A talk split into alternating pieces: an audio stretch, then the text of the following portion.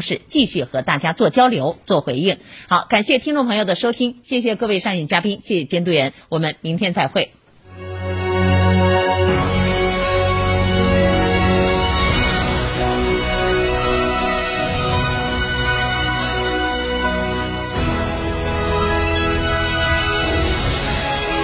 成都的声音，FM 九九点八，成都电台新闻广播。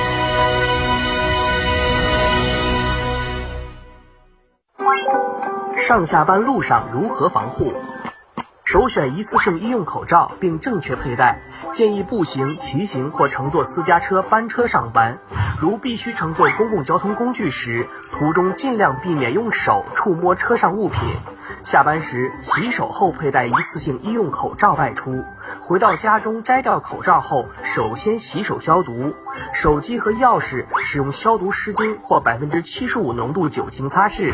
普通市民将废弃口罩毁坏后投放到有害垃圾桶内。有发热、咳嗽等症状市民，用五十六度以上热水浸泡三十分钟，或用酒精喷雾消毒后密封丢弃到有害垃圾桶内。科学防控，战胜疫情。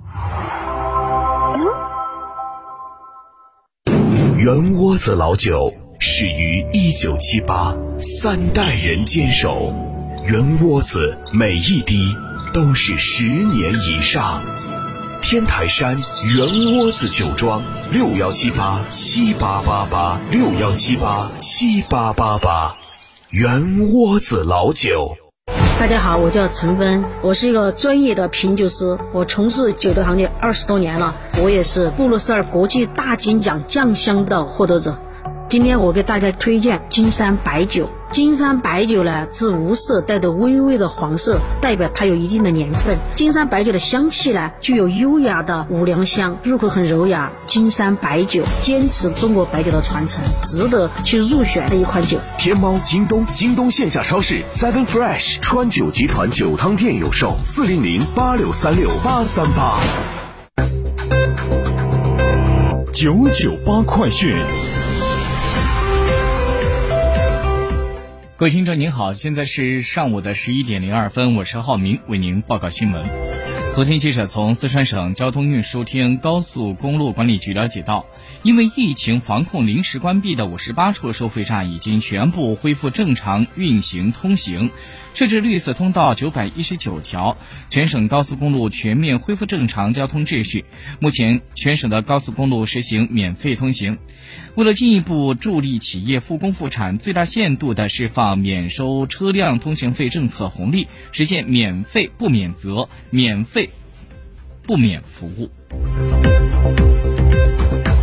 最近，记者发现，从北京、上海、广州、深圳等一线城市出发到西南地区的成都和重庆等城市的航班，都出现了大量的白菜价的机票，价格大多是在一百元到两百元之间，甚至有的机票只需要五十九块钱就能够买到。对此，有网友评论说：“这比打车还便宜，所以最近是坐飞机的最佳时机了吗？”同时，记者查询返程机票，发现从成都和重庆等城市出发，前往北上广深一线城市，机票价格并没有出现较为夸张的白菜价，多数仍然是在八百元到一千元以上。那么，为什么机票价格会出现这样的波动呢？记者就此咨询了多家航司的相关负责人，其中春秋航空。告诉记者，出现这样的白菜价，一是因为支持复工，二是因为航线刚刚恢复市场规律所导致的。至于从重庆或者说成都到一线城市没有出现白菜价格的原因，负责人表示，其实这些航线也比平时便宜了一些。以成都到上海为例，以往票价在九百一千元以上，而现在春秋航空的票价在七百二十块钱以上。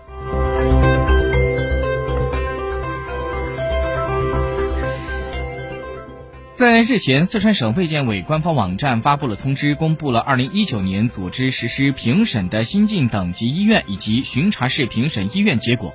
记者了解到，四川省科学城医院、都江堰市人民医院、成都市郫都区人民医院、崇州市人民医院等八家医院新晋成为三级甲等医院。据央视报道，昨天晚上，中国世界卫生组织新冠肺炎联合专家组在北京举行了新闻发布会。考察组的外方组长、世卫组织总干事阿尔沃德在通报考察组现场调研情况时指出，面对未知的新型冠状病毒，中国的反应和措施是恢宏的，是灵活的，是大踏步的。据人民日报消息，昨天中央指导组副组长、中央政法委秘书长陈一新前往湖北省监狱管理局督导检查监狱疫情的防控工作。截至二十三号，湖北监狱系统现有犯罪确诊病例达到三百二十三人，其中呢，武汉女子监狱有二百七十九人感染，而沙洋汉监狱是有四十三人。省未成年人管教所。有一人现有疑似病例十人，那么确诊的病例当中没有死亡的病例，现有重症病例五个人已经转入到了地方定点医院，其余轻症患者将会转入监狱的方舱医院进行救治。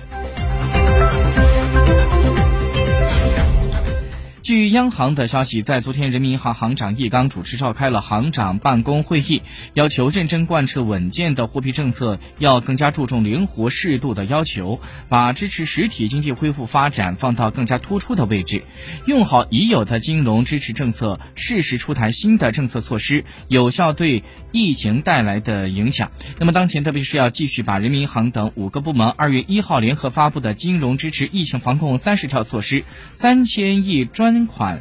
再贷款等已有的金融支持政策能够落实好。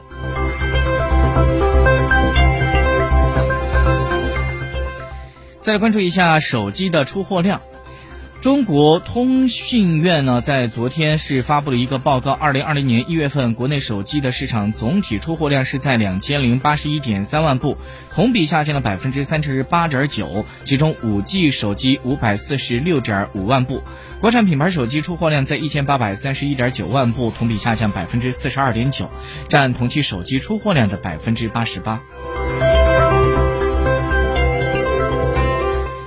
北京时间二十四号，华为在西班牙的巴塞罗那举行了线上终端产品和战略发布会。华为消费者业务的 CEO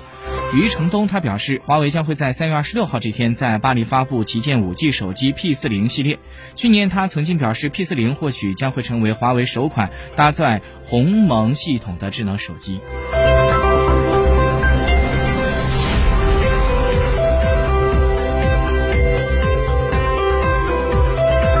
国际消息。根据外电报道，当地时间二十四号，土耳其军方消息人士表示，土军在叙利亚的伊德利卜省的观察点遭到空袭，造成了十三名土耳其军人的丧生。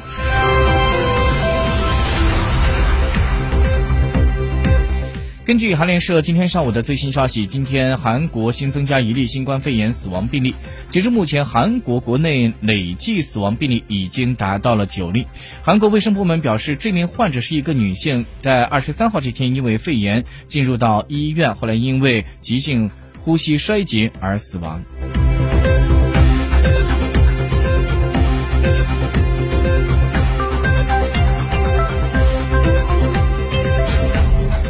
中新社消息，根据马来西亚的《星洲日报》报道，印度尼西亚二百四十九名学生在当地时间二十一号在徒步旅行的时候遭遇到洪水，目前已经造成十人死亡，二十三人受伤。